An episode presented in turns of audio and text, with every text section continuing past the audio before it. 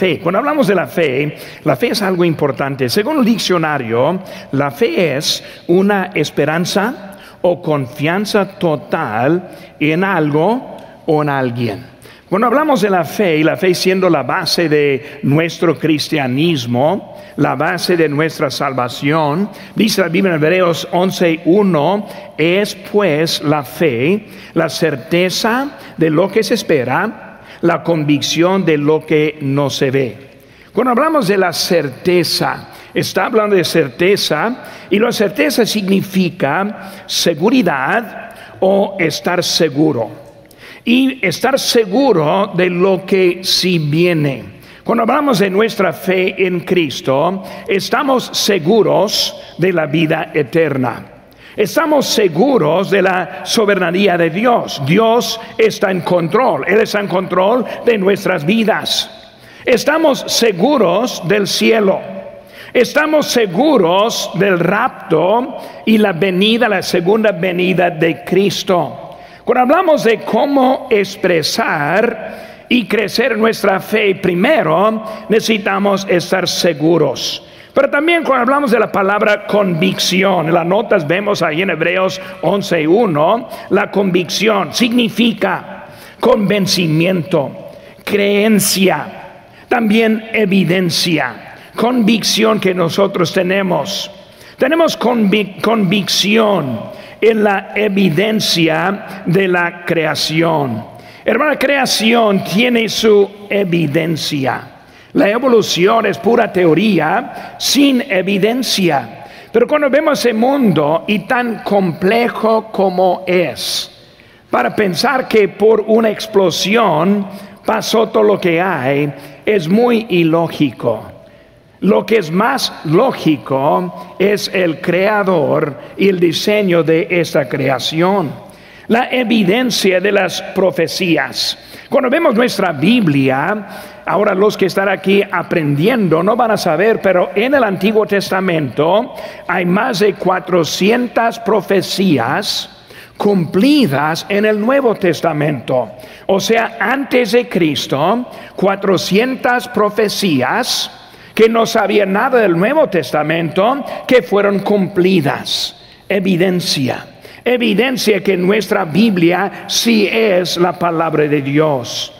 La evidencia en la vida de Jesucristo, su vida extraordinaria, su manera de vivir, sus enseñanzas y sobre todo su muerte y su resurrección. Cuando vemos a Jesucristo es obvio que era y es el Hijo de Dios.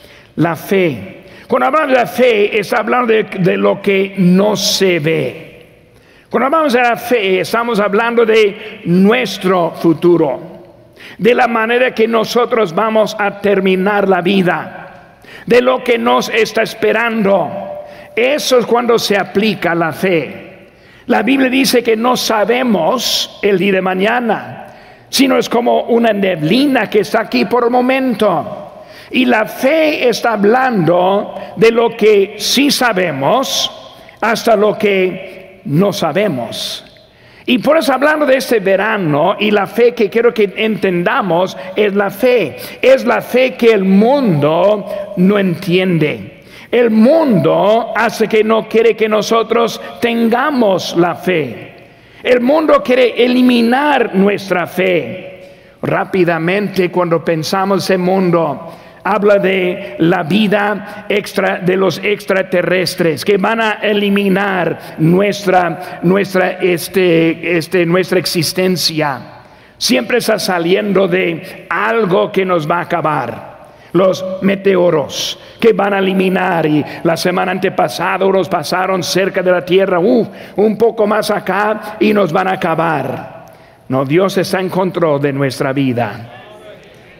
Cuando uno piensa y ve, empieza a ver la historia, en los años 1970, lo que era la teoría en ese tiempo era la, la edad o la era del hielo, que iba a volver y luego iba a acabar este mundo cubierto con hielo, y dijeron, dijeron eso, ya pronto iba a venir, y aún estamos. En los ochentas fue el calentamiento global que iba a acabar nuestra existencia, o sea, desde el frío extremo ahora hasta el calor extremo.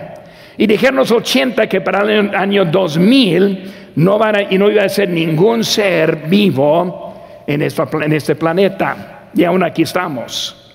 2006, desde que no siguió calentando, cambiaron el término hasta el cambio de clima. Y luego cualquier cosa que pase ahora es una culpa que va a acabar. Hermano, cada predicción, cada cosa que dice la ciencia no está sucediendo. Pero todavía hay muchos que creen en la tontería de nuestra ciencia y nuestro gobierno. Cuando la palabra de Dios sí está segura. Con nosotros podemos ver con lo que Dios quiere de nuestras vidas. Estar firmes Estar firmes, hermanos, en lo, en lo que el mundo quiere eliminar. Cuando hablamos del temor, no es algo nuevo. La vida de Abraham fue una vida con mucho temor, mucha inseguridad en su vida. Cuando David llegó para enfrentar a Goliat, fue mucha inseguridad, mucho temor en ese momento. Cuando veo los profetas y como Elías, que enfrentó a 400 profetas a Baal, Vemos que siempre ha sido lo mismo, pero vemos que Dios siempre ha sido fiel.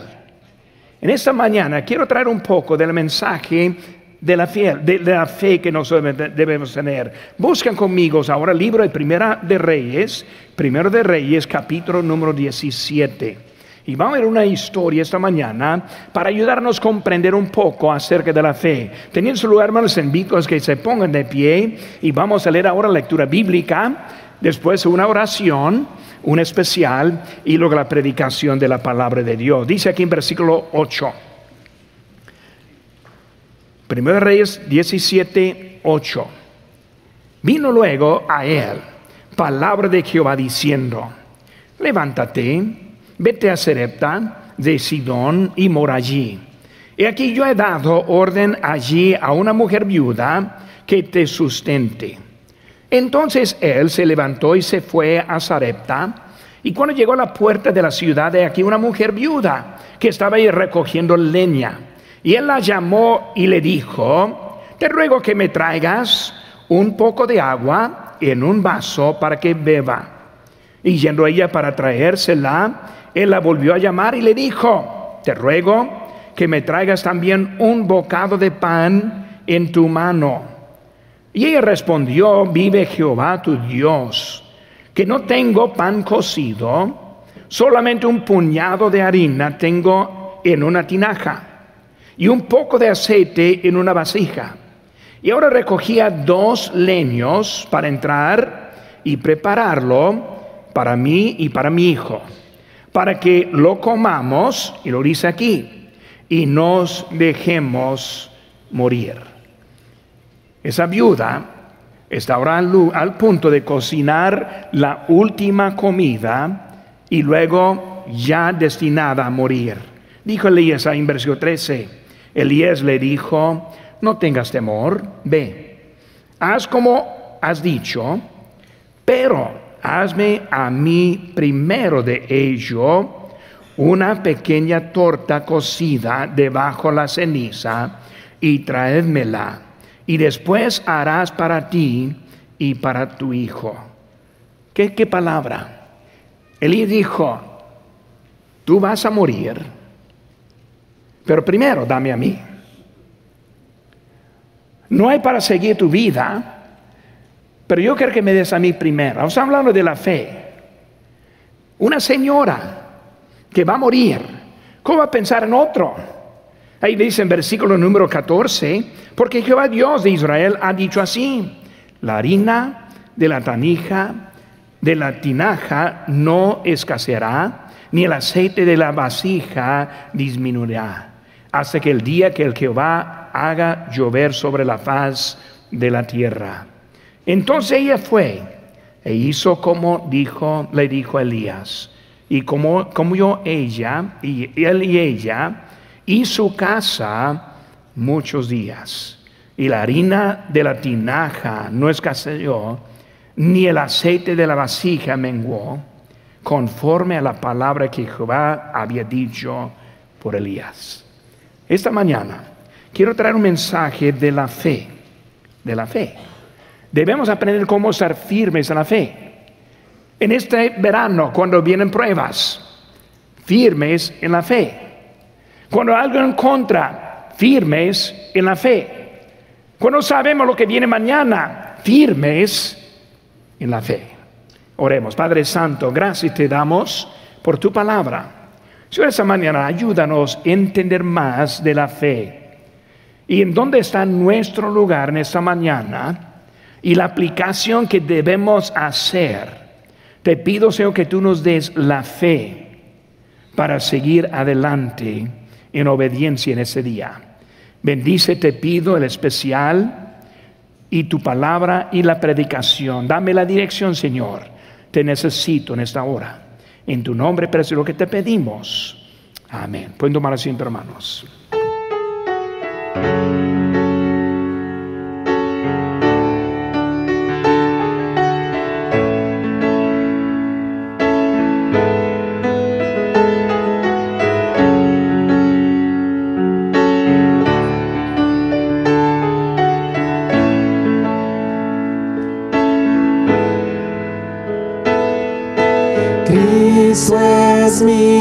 Él es mi recompensa. No hay nadie como Él, nada satisface más. Pruebas vendrán, más cantaré, no vuelvo atrás, soy libre.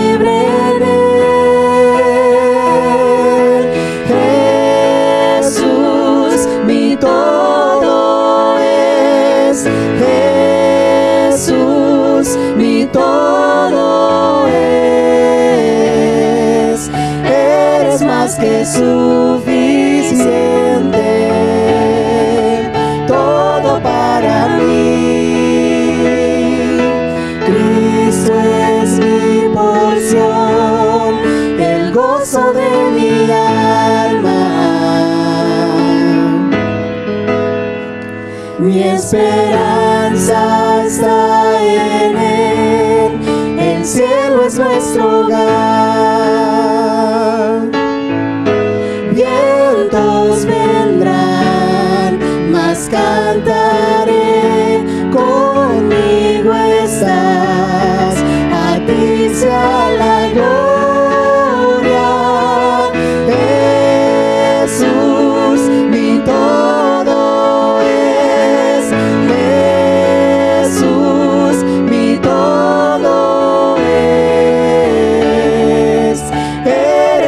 Eres más que suficiente.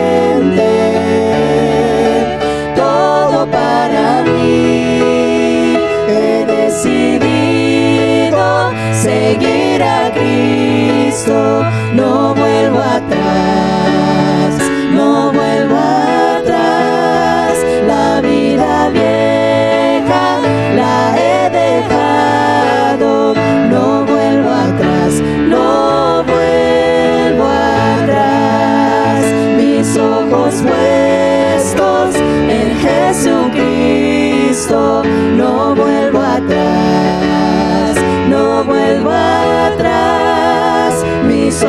ojos puestos en Jesucristo,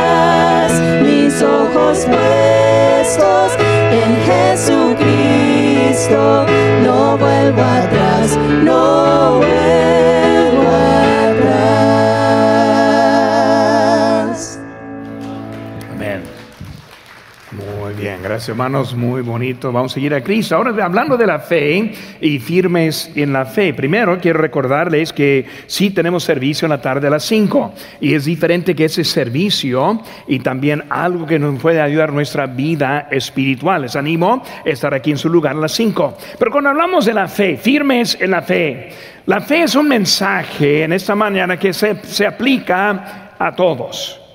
Uno que está firme en la fe debe entender que siempre hay una posibilidad de fallar en la fe. Por eso necesita mantenerse firmes en la fe. Por la persona que está aquí en esta mañana y casi está por tirar la toalla, casi está por rendir la fe. El mensaje es para que vuelva a estar firmes en la fe. Para el que está sintonizando en línea en esta mañana, si está escuchando y ya ha tirado la toalla, no está siguiendo, el mensaje para esta mañana es para que vuelva a estar firme. Tal vez ir visitando y que ni está seguro lo que es la fe. También el mensaje es para que tenga fe a través de ese servicio. Ahora en sus notas vamos a ver que hay un texto que quiero examinar para iniciar todavía en esta mañana en la introducción. Primero Corintios 16, 13 dice, velad, estar firmes en la fe, portaos varonilmente y esforzaos. Viendo ese texto, la primera palabra que vemos es la palabra velad.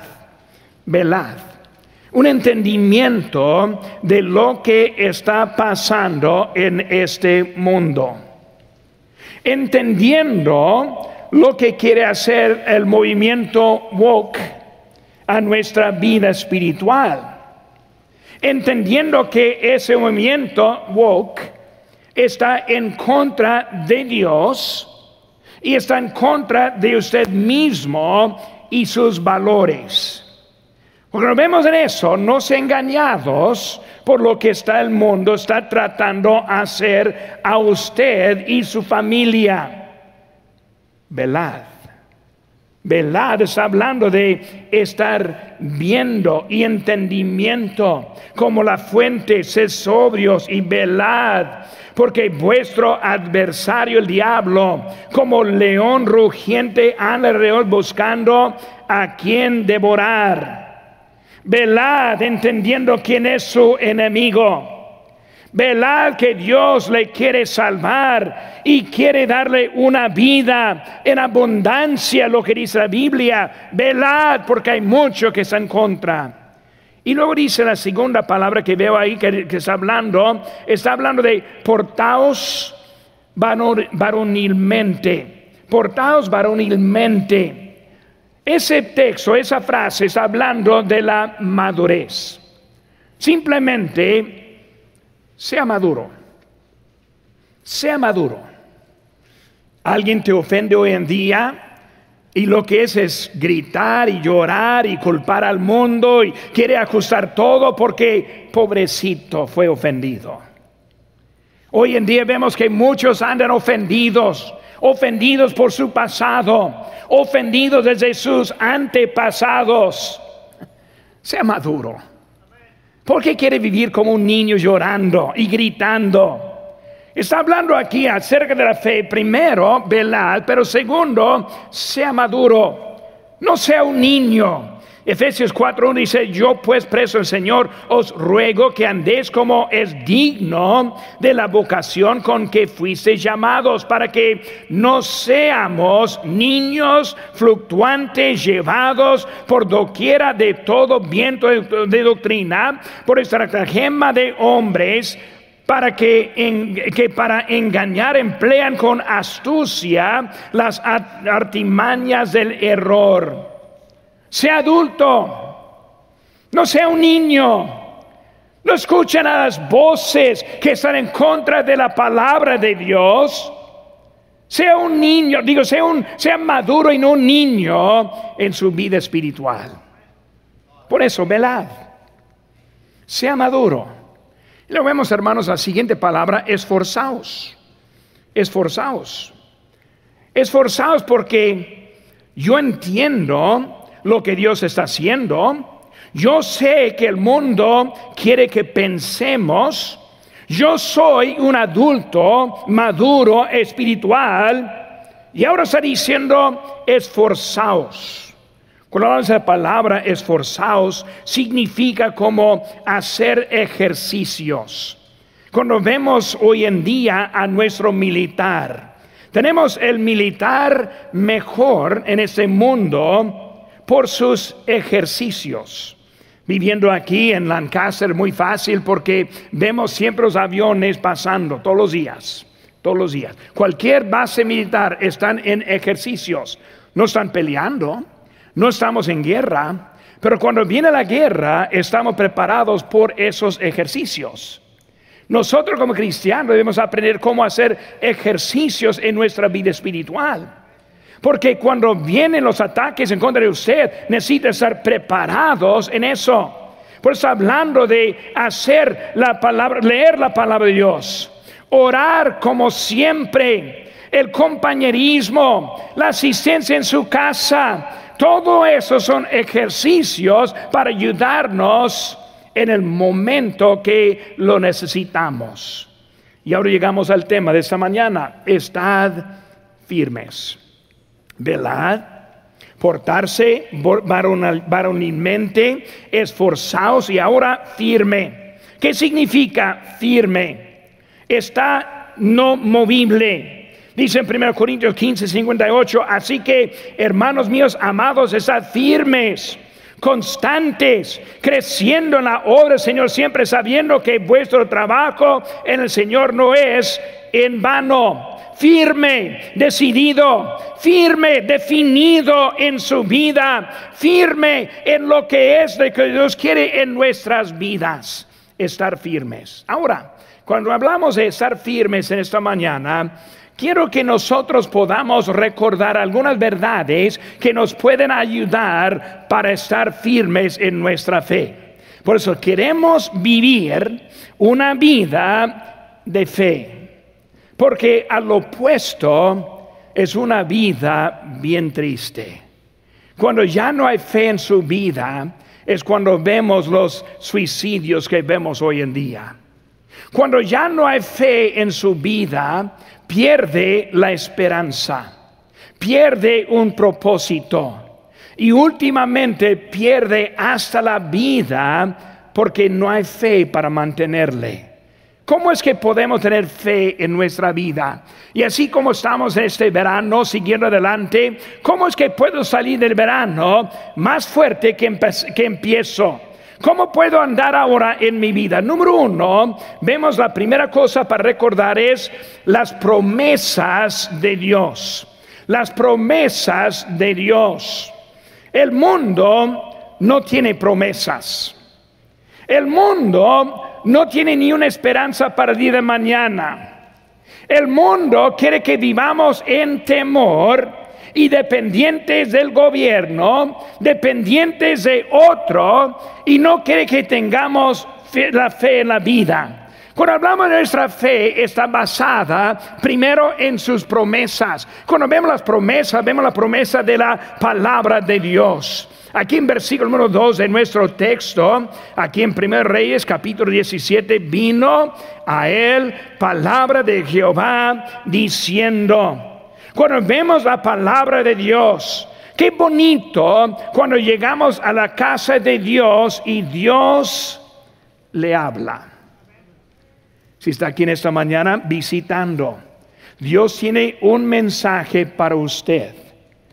Y a través de este mensaje va a encontrar lo que Dios quiere con su vida. Si tiene aquí 30 años, Dios tiene palabra para usted en esta mañana. Vemos que es la palabra de Dios que siempre viene con un mensaje para nosotros. La promesa de la palabra de Dios. Lo que yo predico en esta mañana no son mis palabras. Obviamente Dios ha puesto en mi corazón lo que estoy predicando en esta mañana. Obviamente he estudiado, obviamente he orado para aplicar ese mensaje, pero Dios ahora quien lo quiere aplicar a su vida personalmente en esta mañana. ¿Qué palabra? ¿Qué palabra tremenda que puede hablar a la persona que está visitando por primera vez y también hablar a la persona que ya tiene 30 años aquí en la iglesia? Qué tremenda que hace que cuando estoy preparando ese mensaje, Dios me toca a mí y hasta hace cambios en mi vida en la pura preparación de este mensaje. Es el poder de la palabra de Dios que nosotros tenemos en esta, en esta mañana. Cuando no hay palabra, es cuando viene el temor. Cuando no hay palabra, es cuando que no hay dirección capítulo 19 conmigo, no me buscan unas dos hojas más páginas aquí en su Biblia. Aquí en versículo capítulo 19, versículo 2 dice, entonces envió Jezabel a Elías, al mismo, un mensajero diciendo, así me hagan los dioses y aún me añaden, si mañana a estas, horas yo no he puesto tu persona, como la de uno de ellos. Viendo pues el peligro, ahora hablando de Elías, se levantó y se fue para salvar su vida. Cuando vemos a Elías, en el texto que leímos, un hombre bien valiente. Él enfrentó a 400 profetas. Esos profetas eran de los dioses. Y en ese enfrentamiento Dios trajo el fuego para consumir y para enseñar quién era Dios. Y los 450 ese, profetas perdieron su vida en ese día. Solo Elías, el varón de Dios vivo. Y ahora vemos ese, la reina. Y la reina empieza la amenaza. Elías, para estas horas de día de mañana, tu vida va a ser como una de ellos que murieron. Y luego se fue para salvar la vida. Él tuvo la promesa de Dios aplicada, pero en este momento hasta a Elías faltó también la fe. La fe está constante cuando nosotros estamos constantes en la palabra de Dios. Cuando estamos confiando en sus promesas. No sabemos el día de mañana, pero conocemos al quien está dirigiendo el día de mañana. No sabemos lo que va a suceder en nuestras vidas, pero conocemos al quien está en control lo que va a ser nuestras vidas. Está hablando de lo que es el Señor en nuestras vidas. Ahora, Él está hablando de eso. También no solo la palabra, sino también la promesa de la presencia de Dios. Esta mañana yo espero que llegando en la casa de Dios, que se siente diferente. Espero, espero que en ese momento se siente una paz que viene de Dios. Espero que en ese momento estén concentrados en lo que yo estoy diciendo. Ahora, si es así, se llama la presencia de Dios. Su palabra solo se aplica cuando existe la presencia de Dios. Es Él quien está aplicando su palabra en su vida en este momento. Su presencia produce paz, como vemos ahí en Romanos 5.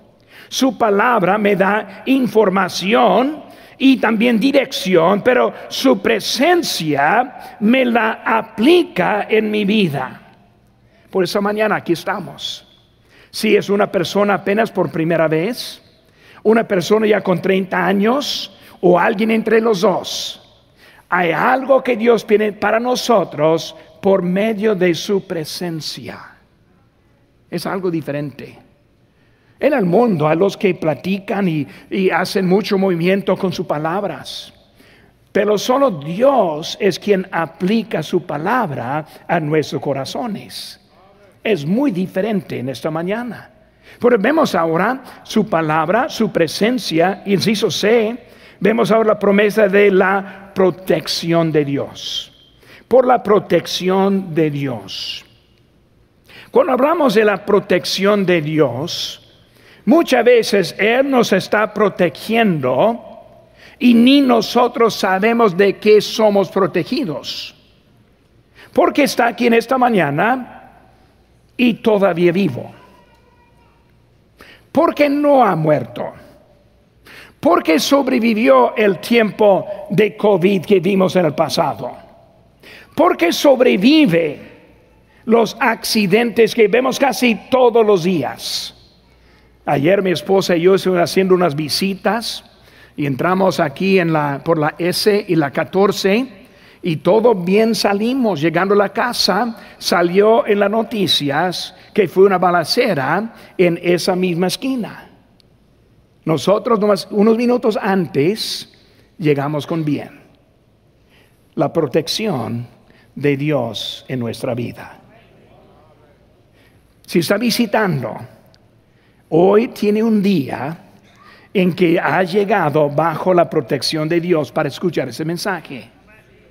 Los que tienen muchos años, Dios nos ha dado un momento para escuchar su palabra. ¿Para qué? Para aumentar nuestra fe y estar firmes en la fe, la protección. Seguimos, hermanos, esta mañana. Hay otros textos que hay en sus notas. Yo les animo que después del servicio que vuelva a leer el mensaje, que hagan notas cuando Dios está hablando y lo que vuelva a leer también esos textos en su Biblia. Pero también vemos el número dos en esta mañana, el pasado con Dios. Pues hay que recordar las promesas, pero también el pasado con Dios. Cuando hablamos del pasado con Dios, debemos recordar que nosotros tenemos valores con Dios. Se hizo A, tener valores con Dios. Cuando vemos los valores que hay de Dios, vemos nuestro texto, versículo número 33 del capítulo 16, se hizo también acá una imagen de acera haciendo así acá más que todos los reyes de, Israel que reinaron antes que él para provocar la ira de Dios de Israel. En su tiempo, y el de Betel reedificó a Jericó a precio de la vida de Abraham, su primogénito, echó el cimiento y el precio de la vida de Sagub, su hijo menor, puso sus puertas conforme a la palabra de Jehová había hablado por Josué, hijo de Nun. Entonces Elías, Tisbita, que era de los moradores de Galab, dijo acá, vive Jehová de Israel, en cuya presencia estoy que no habrá lluvia ni rocío en estos años, sino por mi palabra. Valores, valores. Simplemente Elías dijo, acá, no voy a respetar tu palabra que está en contra de Dios. No voy a respetar tu palabra que va a hacer daño a mi familia. Hay que recordar, Dios ahora está juzgando y muchos están muriendo porque ellos han puesto su fe en los dioses de Baal en vez del Dios verdadero. Vivimos en tiempos así. Ahora voy a hablar directo y poco duro. Pobre el padre que permite a su hija entrar en un baño donde pueden entrar hombres también. Si piensa que es correcto o no, piense lógicamente. Su hija necesita su protección. Su hija necesita un papá de valores. Su hija necesita un papá que le está cuidando. Su hija necesita saber que su papá le cuida de él, de ella, más que obedecer los dioses de este mundo. Necesitamos volver a nuestros valores. Sea maduro. Sea maduro. ¿Qué está hablando varonilmente? Sea maduro. Yo sí sé que no es correcto hacer esas cosas que el mundo está este, promoviendo. Papá, mamá, pobre de usted si permita a sus hijos ir a las clases que están enseñando y poniendo dudas en ellos de su identidad. Pobre. Mi hijo no va a estar en una clase para aprender cómo que debe poner su vestido y portarse como niña. Mi hija no va a ver que sería mejor ser hombre que mujer. Dios les creó en su identidad. Necesitan padres con valores, con valores. El mundo quiere quitarlos. Pero vemos que es algo que debemos aprender en nuestra vida. El pasado, tener valores. Ahora vemos que Elías, él fue su bien porque sus valores. También en Ciso B, ser valiente. Ser valiente por, para Dios, no para pastor. No, no está viendo lo que está pasando los fanáticos, los conservadores, cómo lo están atacando, cómo están hasta publicando a toda la nación que tan raros y, y homofobios y todo lo que quieren decir de nosotros como somos. Valiente, valiente. Este mundo necesitan personas valientes para Cristo valores que está cuidando a su familia, valientes que no ser movido por la tontería que está pasando en este mundo. Ahora, yo no estoy predicando político en esta mañana. Yo estoy hablando de, de valores bíblicos. Que debemos aprender cómo ser valientes en este tiempo. ¿Qué dijo este Elías en capítulo 17, versículo 1? Sino por mi palabra. Él no dijo, sino por Dios, no, mi palabra. Yo soy valiente. Yo voy a contar con mi palabra. Mi hija la voy a proteger, ni modo lo que dice ese mundo. Yo voy a entrar hasta en esa escuela para proteger a mi hijo.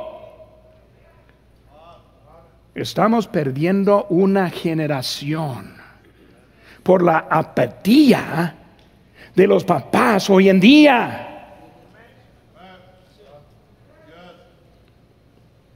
Pastor, me hace incómodo. Gracias a Dios. Es, es, el propósito que tengo. Si está cómodo en perder a su hijo, yo he perdido todo. Hasta que yo tengo más cuidado por su hijo que usted mismo. Varonalmente, valiente para Dios. Si sus hermanos, la victoria es de Dios. Hablando de la victoria del pasado. Aquí en versículo 5 vemos que él fue e hizo conforme a la palabra de Jehová, pues se fue y vivió junto al arroyo de Querí y está frente del, del, Jordán y los cuervos le traían pan y carne por la mañana y pan y carne por la tarde, bebía del arroyo. Pasados unos días se secó el arroyo porque no había llovido en la tierra. Él ahí estuvo viviendo porque Dios le dio sustento. Recordando, él dijo, por mi palabra no va a llover. Y luego Dios ahora le pone, le protege. Él está dándole para comer, está tomando agua en el río. En su fidelidad del pasado. Valiente en su pasado. Victoria de Dios en su vida. Siguiendo lo que Él está diciendo en su vida. Vemos, hermanos, las promesas de Dios, el pasado con Dios. Número tres, hermanos, para terminar el mensaje, vemos el poder de Dios. El poder de Dios. Ahora, para empezar, la fe es confiando en lo que fue dicho. Hay cosas que confiamos. Si Dios es el creador, Dios también es el consumador de este, de este planeta. No se pierda por un calentamiento global, no se, se acaba por una vida extraterrestre que va a estar llegando, no se acaba por un meteoro que va a llegar y chocar y, y acabarnos, sino que Dios creó y Dios termina. Si hablamos en eso, vemos ahora acerca de lo que está hablando en la victoria o el poder de Dios en nuestra vida. Cuando pensamos en eso A, el poder para proveer en la necesidad. Dios va a volver por nosotros. Cristo viene. Hay victoria en nuestro futuro. Es parte de nuestra fe. Yo voy a mantenerme ahora porque yo sé que Él viene por mí. Es, nuestro, es lo que está pasando en el futuro. Pero saben que Él provee por nuestra necesidad hoy en día. Yo estoy viendo a hermanos que parece que desayunaron esta mañana. Hace algunos dos veces. Yo no veo mucha yo me imagino que hay necesidad, no voy a hacer menos eso, pero estoy diciendo que Dios provee comemos, vivimos. Tenemos ropa esta mañana. Yo no tengo fotos, pero hay lugares en donde la gente no tiene ropa. No es porque quieren andar indecentes, sino que no la tienen. Niños que no tienen nada que llevar. Están comiendo apenas lo que, lo que pueden encontrar. Dios nos ha bendecido. Él le ha dado esta oportunidad y también proveyendo en su vida, en su necesidad. Dice en Filipenses 4:19, mi Dios pues suplirá todo lo que os falta conforme a sus riquezas en gloria en Cristo Jesús. No solo provee, sino también si ve poder en los problemas. en los problemas. Ahora vimos ahorita con Elías los problemas. Mi pregunta, no levante la mano. ¿Quién está aquí con un problema? No levante la mano, no la mano. Sería mucho más fácil decir quién está aquí sin un problema. Porque sí tenemos problemas. Si está aquí visitando, yo sí sé, en su vida tiene problemas. Dios suple, ha provisto, pero de todas maneras tiene problemas. Si tiene 30 años aquí, estoy garantizando que también tiene problemas en su vida. Por eso vemos ahora de los problemas de él y el poder en esos problemas. Elías, él está yendo en ese arroyo, él está tomando de agua. Hermanos, por la obediencia muchas veces vienen esos problemas en la vida, pero Dios muestra su poder en esos problemas poder. Según Corintios 12, 9, y me ha dicho, bástate mi gracia. Porque mi poder se perfecciona, perfecciona en la debilidad. Por tanto, de buena gana me gloriaré más bien en mis debilidades, para que repose sobre mí el poder de Dios. Hay poder en los problemas. ¿Por qué? porque en el pasado hubo problemas y vimos el poder. Por Elías, el arroyo, por Elías, por la viuda, por Elías con los 400 profetas en contra de él. Vemos el poder en cada problema. Eh, hermanos, es el problema que madura la fe en nosotros. ¿Saben qué, hermanos? si no tuvieron problemas, tampoco tendrían fe. No es posible tener fe y no problemas. Si alguien dice, cada vez que hablo de Dios me da todo. Señor, me falta, boom, 20 dólares en la mano. Si yo tengo hambre, uff, un pan bolillo de bayata aquí en la mano. Si así fue su vida, ¿cómo tendría la fe? La fe es cuando dice, tengo hambre y no llega la Vallarta. Ahora es la fe que va a ser. ¿Va a seguir o va para atrás? Ese problema es lo que desarrolla la fe en su vida. La necesitamos. Es algo para darnos el poder de Dios. Ojalá que yo tuviera tiempo para darles ejemplos de Dios en su poder, en la provista, lo que Él hace en nuestras vidas. Poder. Y luego nos hizo ser el poder en el peligro. El poder en el peligro. La esposa del rey, la reina, dice, ese Elías va a morir. No hay tiempo para el fin de la historia. Fin de la historia, Elías no murió y la reina murió. Vemos que el poder de Dios en nuestras vidas, lo que Él puede hacer, el poder en el peligro. ¿Qué necesitamos esta mañana? La fe. La fe. Si está aquí visitando en esta mañana, su relación con Dios comienza con la fe. Esta mañana vamos a tener una, una invitación para usted. Le quiero invitar a conocer a Cristo, quien le va a dar la fe en su vida. Para la persona que ya tiene años, para mantenerse necesita que siga adelante en la fe. Para los que están en obediencia, en pecado, necesitan la fe, los valores y el poder para seguir adelante por fe. Porque por vista no funciona, solo por fe.